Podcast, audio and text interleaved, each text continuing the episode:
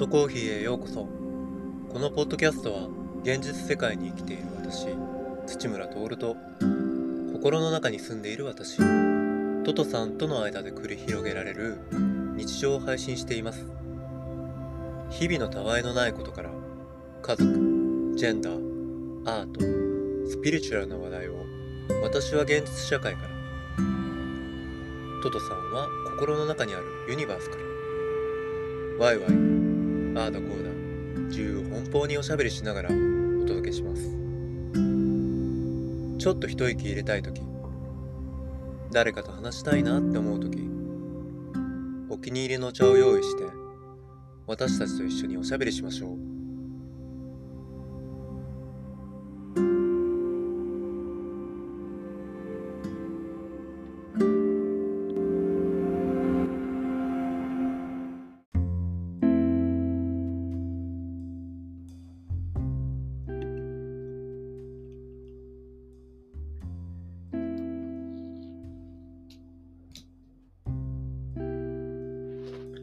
トトコーヒーへようこそ。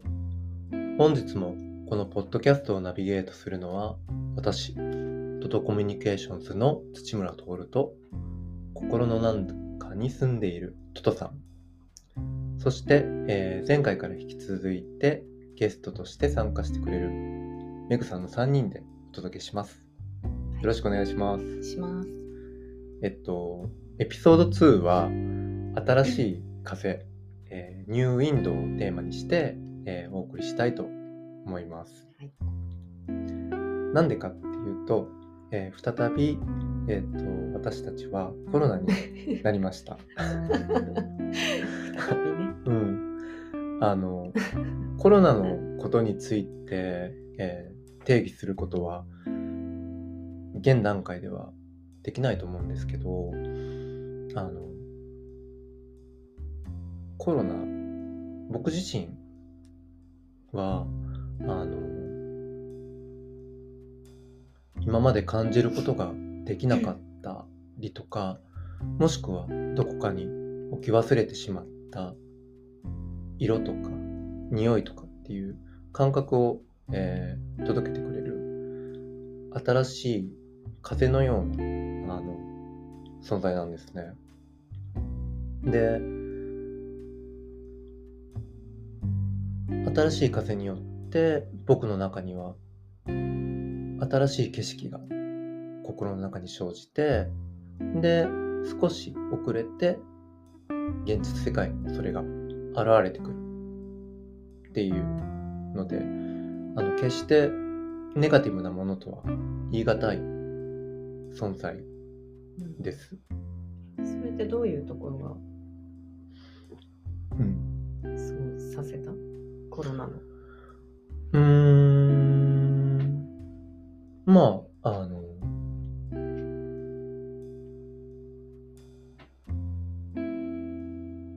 最初感じたのは、あの、2020年に日本でコロナが流行りだして、うん、で、僕、会社が休みになったじゃない、うんうん、結構長い間。うんなんかその時に、あの、どこにも出かけられないし、うん、家の中にいなきゃいけないっていう制約があったりしたんだけど、うん、それによって、まあ割と、トトさんとね、あの、コミュニケーションができる状態になったわけ。うん、で、その会話の中で、じゃあ何する？っていう話とかをいろいろしながら、うん、まああの僕今に続いてるアートワークみたいなものとかを始めたりしたんだけど、うんうん、そこから。なんか、ね、そう夢中になってあのミシンでパッチワークとかを作ったりしてたじゃん。うんうん、なんかあれはあの本当にトトさんとあれは決めてやったことだったわけ。なんかそういうのをして頭の中では、そういうのをしたいって思ってたんだけど、実際にやったことはなかったわけ。今までも、うん。あのまあ僕あの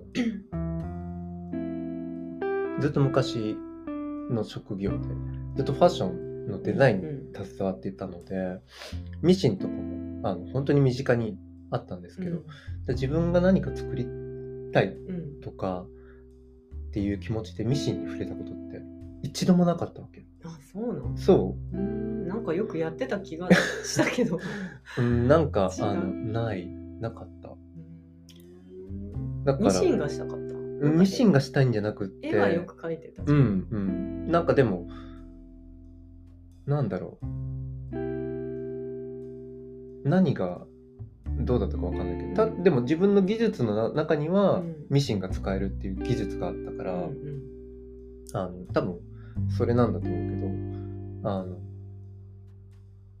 じゃあそれで何か作り出してみようよ。っていうのであの始めたよううん。な感じ。なんかあとすごいスロースペースにスローペースになってうん。あの時。うん。で何もしだからどっか行かなきゃいけないとか誰かに会わなきゃいけないっていうのがなかったから、もう何もかもがあの許されてる状態でうん。そのゆっくりしてるうのが、ん。なんかそれがとても新鮮だったような気がする、うん。ね、うん。学校もなかったし、そう。そう。なんか子供たちもだだから勉強しなくてもいいみたいなうん勝手な、あの勝手なうん。価値観みたいなものがちょっと出来上がったじゃない、まあ勉強、宿題があったけど、うん、なんかまあそれと似てる。うん。自分もなんかまああのぐうたらじゃないんだけどあの本当に自分の好きにしてうん。いいみたいなその制約の中で。うん。だからそうそこですごくあの自分の中に眠ってたものなのか、うん。新しいものなのかはちょっと分かんないけどうん。でもすごく気持ちが一新した。だからあのそっからうん。関連関連してるのかどうかわかんないけど、家族自体の変化もたくさんあったじゃない、うん。うん。あったうん。引っ越したね。そう引っ越ししたんですよ。今の場所にね。街中にねそあの時期に。ううん。なんか普通じゃしないよね。うん多分。ね。あえてねえそう。人が多いところに。もういいところもだし、うんなんか子供たちの学校うんも全く何も問題がなかったわけで、結果的にね、うん。なかったね。うん、だから普通だったら動かさないうん。よね、うん。親として。でもなんかあったよね。なんかそそれあの時みんな動きたい感じあったね。あったよね、うん。そう。だからそれでじゃあどこに行こうかうん。って思って、あのまあもともと僕の勤めていた会社の近くに住みたいっていうのはうん個人的にはあったんだけど、なんかそれとはまた別であの今広島市内に住んでるんですけどあのこの辺ってね川がうんすごく多くって、で大きい木もたくさんうん。生えてるんですよなんかそこを改めてゆっくり歩いてみたらとっても気持ちがよくって、うん。なんかあこんなところに入れたらいいなーってちょっと漠然と思い始めて。うんたらうんあれ？いたいた。いる？今ここにいる？みたいな。そう感じになって。そう。なんかそういうのも僕個人としては、うん。あコロナが来てくれたうん。からっていう感覚もうん。ある。かでも自然な感じよね。うん。うん。本当うにん。なんか無理やりに動いたっていう感覚はないね、うん。そこに。なんか、まあ、風って簡単に言ってしまうとあの動いている空気のことだと思うんだけど、うんその空気を動かしているのはあの、まあ、太陽のエネルギーだったり気圧の差なわけなんだけど、うん。でも僕らの日常を振り返ってみて例えばあの呼吸をしたりとか、あの言葉を発することとかも本当小さなことだけど、うん実はそれもあの空気を動かしていて、うんあの風を生んでるのね。で風が吹かないとうん空気は滞ってしまってあの、まあ腐るっていう表現が正しいのかどうかわかんないですけど、まあ、腐ってうん風空気が死んでしまう。うんそうすると、あの、呼吸をしている人間も存在できなくなるっていうことなので、あの、風が吹くって僕たちの営みに必要不可欠なものだって、なんかつくづくうん思ってます。だから、まあ、なんて言うんだろう。その風が、あの、心地よいそよ風うんみたいだったらとてもいいんだけど、うん。でも時によってそれはあの北風のように吹きつけてくることだってあるし、まあ嵐のように何もかも奪い取られていくような感覚のうん。時もあるけど、うん。なんか自分は一応心のねトトさんとの間にあの窓みたいなものはあって、うん。まあそれをあの時に開けたり閉めたりはするけど、うんうん。でもどんな風でうも、ん。あの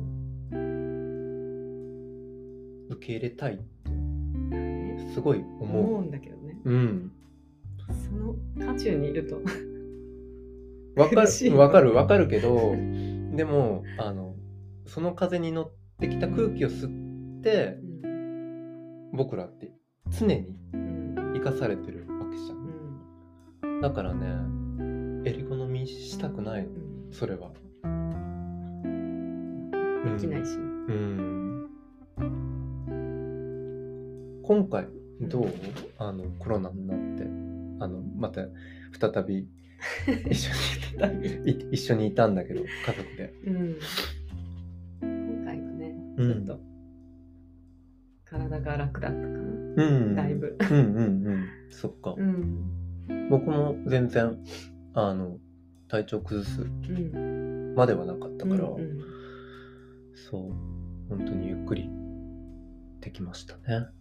うんしたうん。なんか、あの、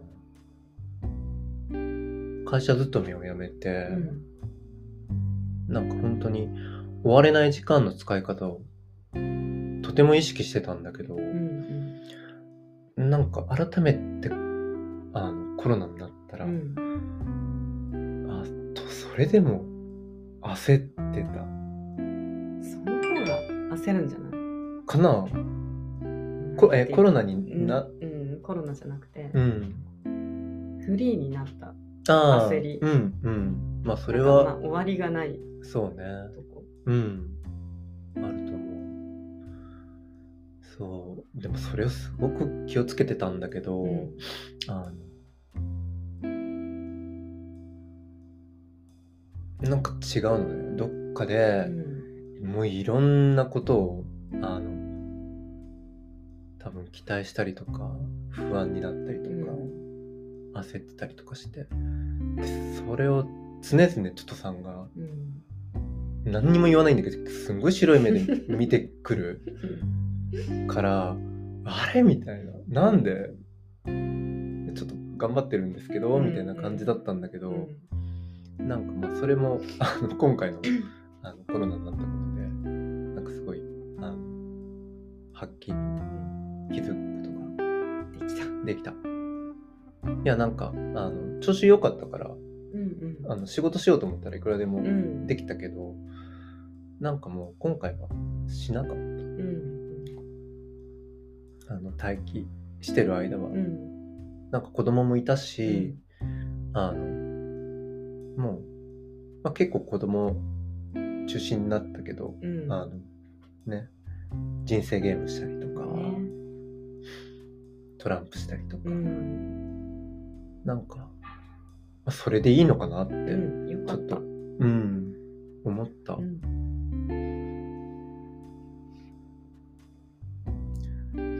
とねなんか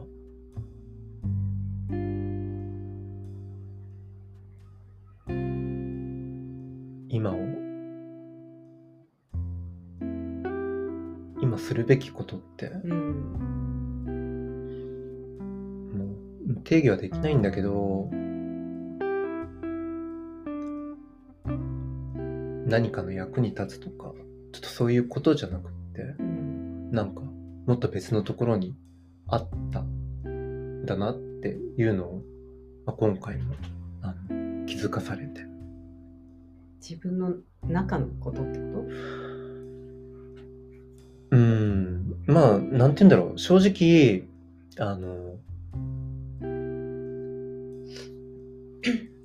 人生ゲームしたりとか、とうん。なんかご飯一生懸命ものすごい時間かけて作ったりとかしてる間は、トトさん何にも言わん。うん。うん、でもなんか一生懸うん。命仕事をし,、してるうんのにっていう時に、うんうんなぜか言ってくる。言う言いはしないけどすごくなんかし白い目でうん見てくる、なんか子供と一緒のような気がする。子供もさあ、子供のために一生懸命あれやこれやうん。してる時でもなんかすごく白い目を向けてくる時あるじゃん。えそ なんか相手にしてくれない的な。うえ？目を向けてるのに？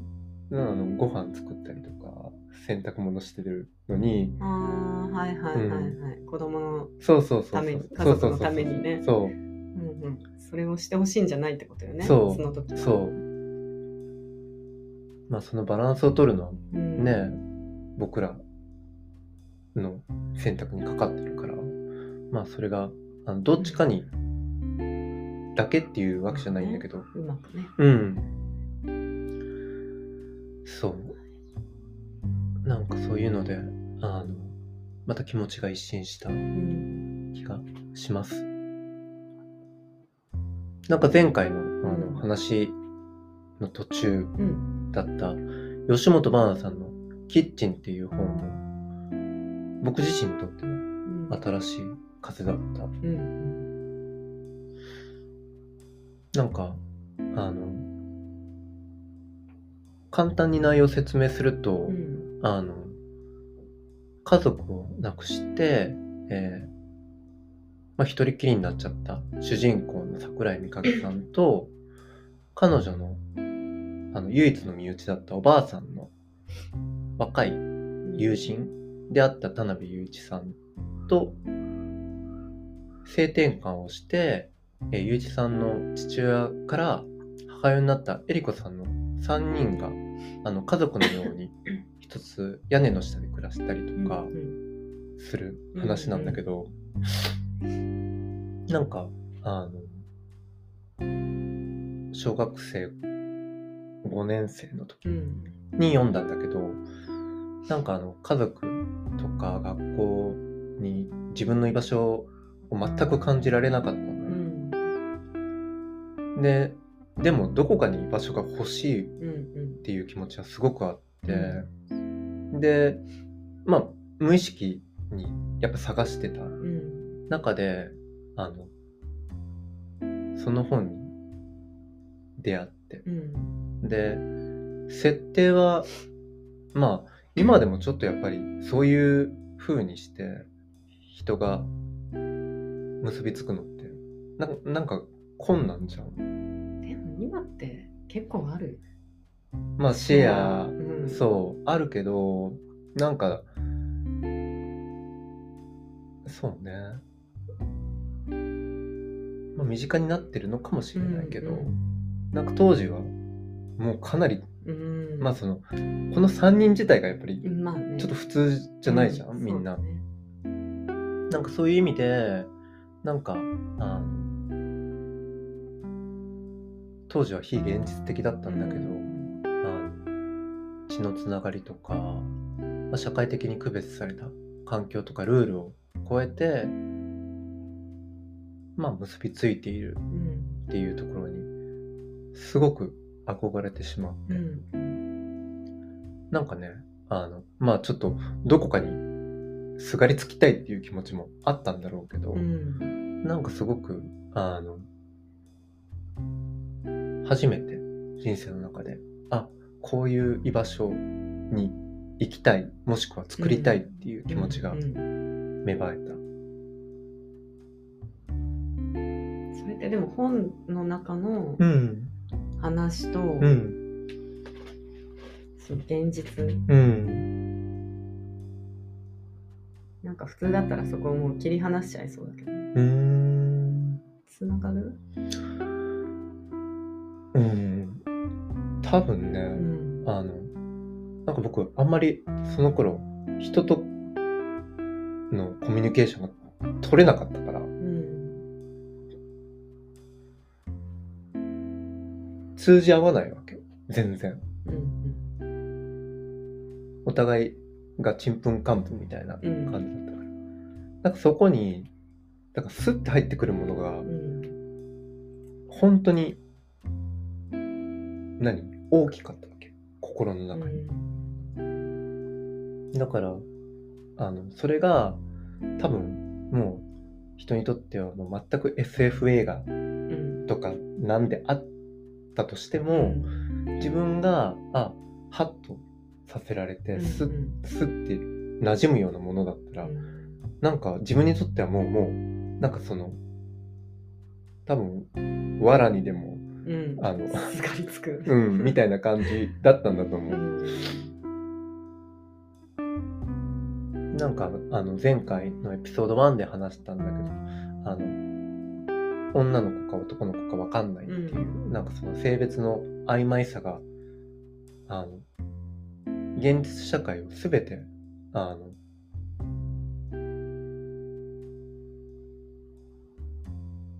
不明確にするうん、どこにもないわけよ、うん。自分のいる場所が。うん。なんかでも何かになりたいわけ。うん。でなんかそういった中でそのキッチンの前に、まあ、一冊本があって。うん。あのミハエル・エンデのうんうん「あのモモ」っていう本なんだけど、なんかモモもあの桜井美影さんと一緒であの家族がいない。うん。不老児うんだったじゃない、うんなんかあのまあマイノリティかマジョリティかって言ったら、モモはマイノリティうんなわけよ。であのその彼女があの時間泥棒に追われて、自分の時間をなくしていくマジョリティ一般市民の人たちのために立ち上がうんるお話だったんだけど、うん。なんかすごくあの僕その時最後まで読めなかったんだけど、うんなんかそのモモのあの孤独であるところとか、うん。あの優しさうんとかにすごく心を打たれたわけ。うん。なんかあこういう人になりたいっていう。うん。気持ちもそこでうん。ちょっとなんとなく芽生えた。なんかそれがねまあそのあマイノリティっていう存在を初めて認識して、うん。いいなって思った。うん。そのままでいいんだ。そうそうそうそう。一歩だったわけ、うんでそれを、まあ、モモはちょっと外国のお話だったし、時間軸もあのあっちゃこっちゃするから、あのちょっと自分の実生活に置き換えることは難しかったんだけど、でもキッチンうん。にはあの本当吉本ばなさんが本当に日常的なあの生活に織り交ぜてうんそういうあの3人もうん。それぞれがマイノリテうん。ィなわけで、うん。なんかそういう人たちがたとえ集まっその人たちしかいなくても普通の生活を送ってあ普通に生きていられるんだっていうことをなんか知れたわけうんでなんかあじゃあ自分もそういう風に生きたいって思ったし、うん。あなんかそういう場所を作ればいいんじゃない？うんって思って、なんかあのそこで初めて意思的なものがうん。生まれた、そういう風に。その手段ってなんかあった？の手段でうんとそのそういう場所を作りたいって思って、うん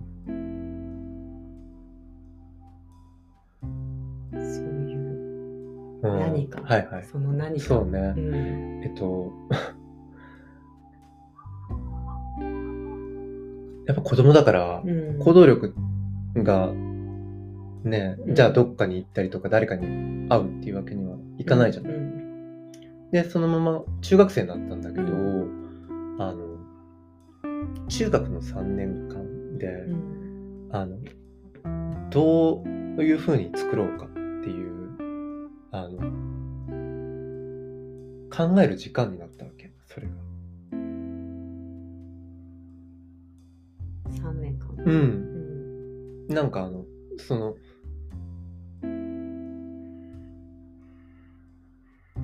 直接的にじゃあ次はこうしようああしようっていうことにはならなかったから、うんうんだから例えばそのじゃあ吉本バナナさんのその「キッチン」っていう本の中にあった世界観を自分に当てはめて、うん。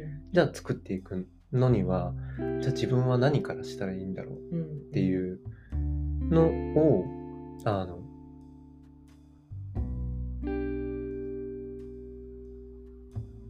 考えたりとか、うん。育んでいくうん。時間うんに中学3年間はなったと思う。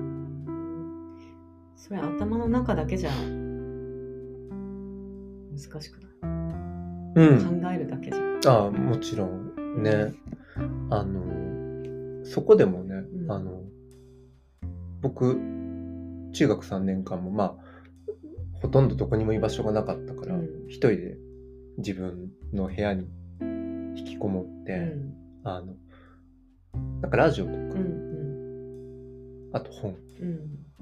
を読んでてなんかそれがあの手助けしてくれた。うんとても。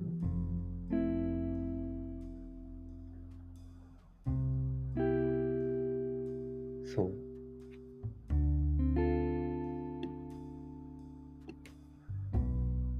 なんかあの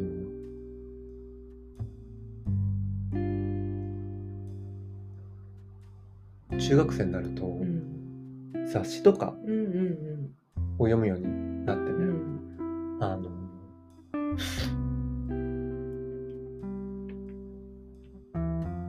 イギリスの雑誌で ID っていう雑誌があるんだけど、うん。なんかそれをよく読んでたのうね。ん。で、日本版がうんうん。出て、で、そう英語で書いてあるとよくわかんないから、うん。あの写真とかしか。うん。でも、えそう日本語版を読んで、うん。あの、本当リアルに、うん。あの、自分が思い描く世界にうん。住んでる人たちが、うん。まあ、そこに映ってたわけ。実在する人そう、実在する人。うんうん。なんかあのー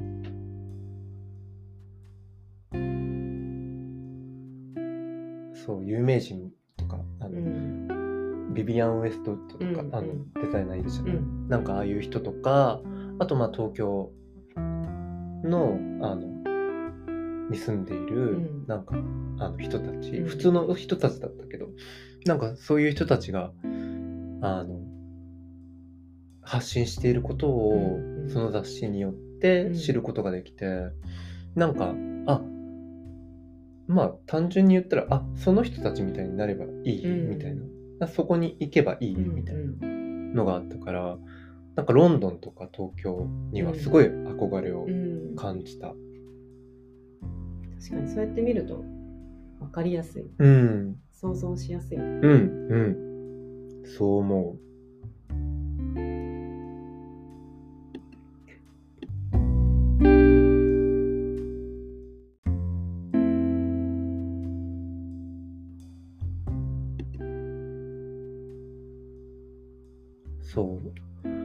そこには、うん。あの、まあもちろん、あの、ID ってファッションとかカルチャー雑誌だったから、あの、出てくる人は偏ってたけど、うん。アーティストとかデザイナーとか、かそれにまつわる普通の人たちうん。で、あの、まあ平等ではないんだけど、うん。なんかでもそこにはすごく自分が求めている自由さみたいなものが溢れてて、だからあのそういう雑誌とかを見てあのあこういう風になりたいなみたいなものを一つ一つあの与えてもらったしなんかねあのそう男とか女とか分かんないっていう、自分だったじゃない。うんでじゃあそういう自分が当てはまるカテゴリーって何なんだろうって思った時に、ゲイの世界があったわけ。うん。ででもじゃあゲイの人にゲイの世界はどこにあるんだろううん。って思った時になんかす分かんないわけ。うん。あのどこにあるか。う、んなんかみんなゲイじゃなさそううんだったし、でなんかそれもじゃあどうしたらいいかって思った時になんかその中学生の時に同級生がね、うん。なんか近所の本屋さんの話をして、あそこに変な本が売ってあるうんってうん。教えてくれたわけ、うんでえどんなう本ん。なの？みたいな話になって、一緒に行くとうん。あのゲイ雑誌がうん置かれてたわけ、うんなんかあのバラ族っていうのとサブっていう雑誌が。うん。2種類あっ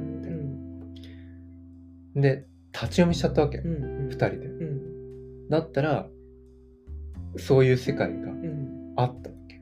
そこに。で2人でわうわうわ言って、うん。ななんか気持ち悪いみたういな、ん戻して。うん。であのまあ普通に遊んで、うん。でその日別れたんだけど、うん。ああと思って ああった？って。扉があったみたいな。でうん。僕その次多分次の日ぐらいに、あの父親のうん。コートを着てうん。買いに行ったわけよ。あ本を？それ。わざわざ。さうん。お父さんいやだって未成年じゃ多分買えないんじゃない？ああいう本って。あそうなのそう。一応あのなんて言うんだろう。アダルティーな雑誌だから。そうわかるよね子供って。えどうだろう？分かってたのかな？なんかねあの父親のトレンチコートを着てうん。行ったよ、買いに。変えた。変えた変えた。そう。でそこでその雑誌を見て、うん。あこういう世界があるっていうのを知ってう、ん。知ったりとかだからあの現実的なあの段階、まあ、階段を作っていくいろんな要素があの本とか雑誌によって作られてういん。ったから、まあなんかあのそう影響を与えてもらった本って、うん。まあそれはたくさんあったんだろうけど、うん。でもあの今挙げたこの4冊の本と雑誌は、明らかにあの自分の中に新しいあの世界を生じさせてくれたうんあの風だったよくそれに出会えたよね。だから多分、うん。あの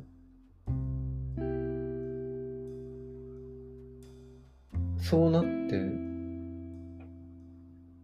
いく。そうなるようになそうだからあの今回のコロナで、コロナになっうて、ん。僕たちはあのその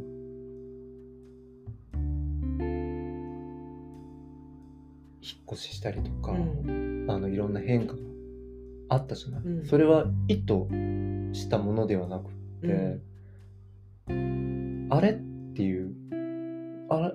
いつの間にか？みたいなうん。のがあったじゃない、うんなんかそれと全く同じようなうん。うんことがあの時にあったわけ、うん。だからあのすごく思うよ。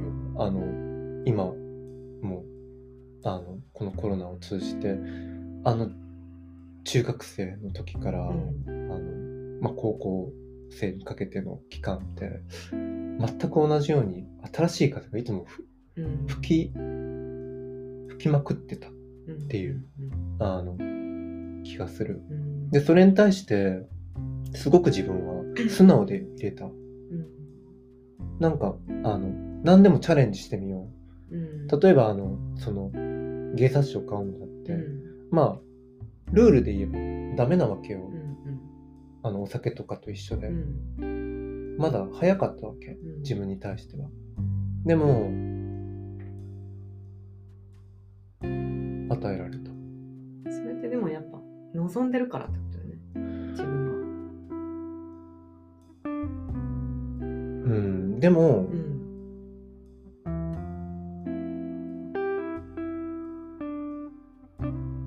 なんて言うんだろう。じゃあ最初からじゃあ、あの、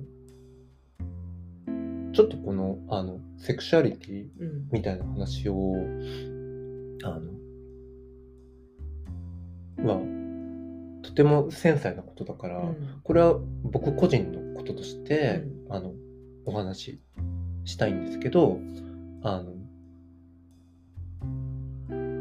もともと生まれつきゲイであるとかうん。っていう人ももちろんいらっしゃるだろうし、うん。なんか、あの、どういうことであっても、僕は全然、あの、その、それぞれの人がそうである自由を尊びたいと思うんだけど、うん自分自身は、うんなんか、その、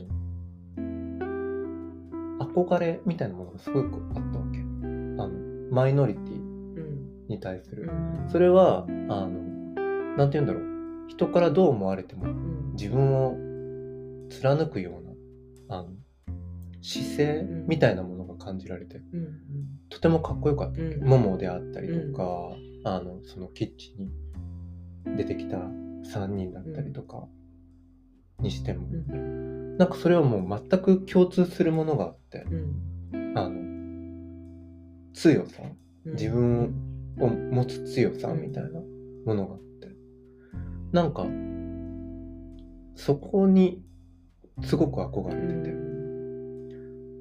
ん。で、なんかそれが、あの、自分の中で、じゃあ、どこの場所に行こうかなと思った時に選んだのが、まあ最初は芸の世界うん。だったから、なんかその、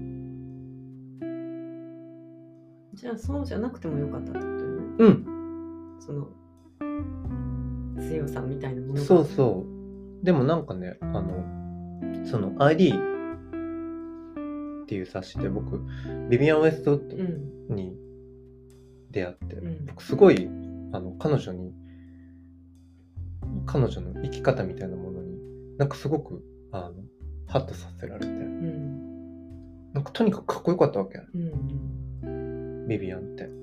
なんか、で、ビビアンを着てる男の人がね、うん。多分明らかにみんなゲイの人で。そう、あの、パリコレとかのあうん。のスナップ写真の冊子でストリートっていうのがあって、なんかそれによくビビアンを着てる男男の人とか乗ってたんだけど、なんかねあのゲイですっていうのは正し書きなんかどこにも当然ついてないんだけど、明らかに自分はゲイのこと知らないんだけど、うん。多分そうだろうなっていう。何でわかんないわかんないけどあのわごめんなさい。これ差別とかではなくて、あの偏見でもないんだけど、なんだろう。なんかそこのあの既存の男と女のあの定義をなんかすごくから自由になってる雰囲気があったわけ。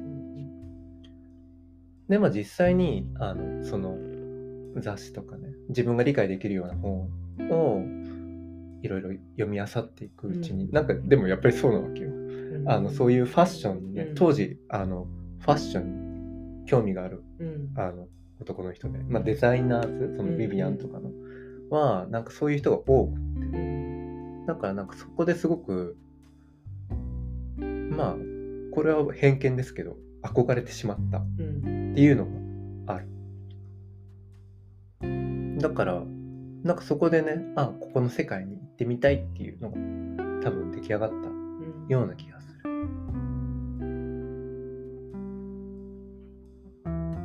そう。なんかそれをえっと3年間うん。ほんと一人であの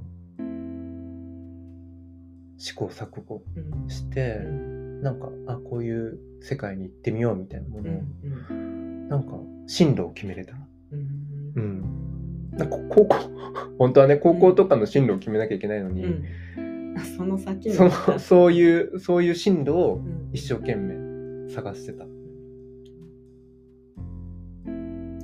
けど本当あのそれが良かったのかいいのかっていうのは全然あの決めれることでも何でもないんだけど、あのただただ与えられて。うんで本当に素直だったなって思う。あの何も疑わずうに、ん。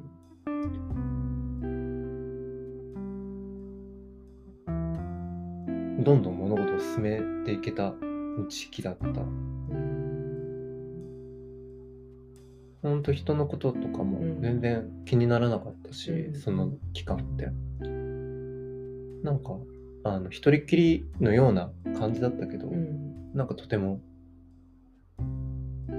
幸せ、うんうん。幸せ。なんて言うんだろう。その世に出る前のあの準備期間としてすごく豊かな時間を過ごせたような感じでした。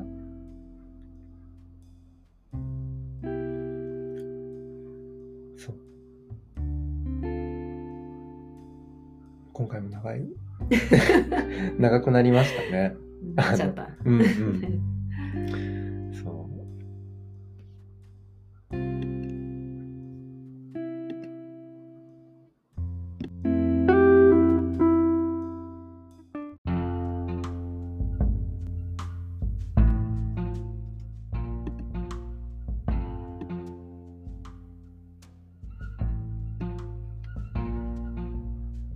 トトコーヒーへようこそ。最後まで聞いてくださって本当にありがとうございました。新しい風についてのおしゃべり、いかがでしたか？トトさんはいつも僕に考えないで感じてって言ってきます。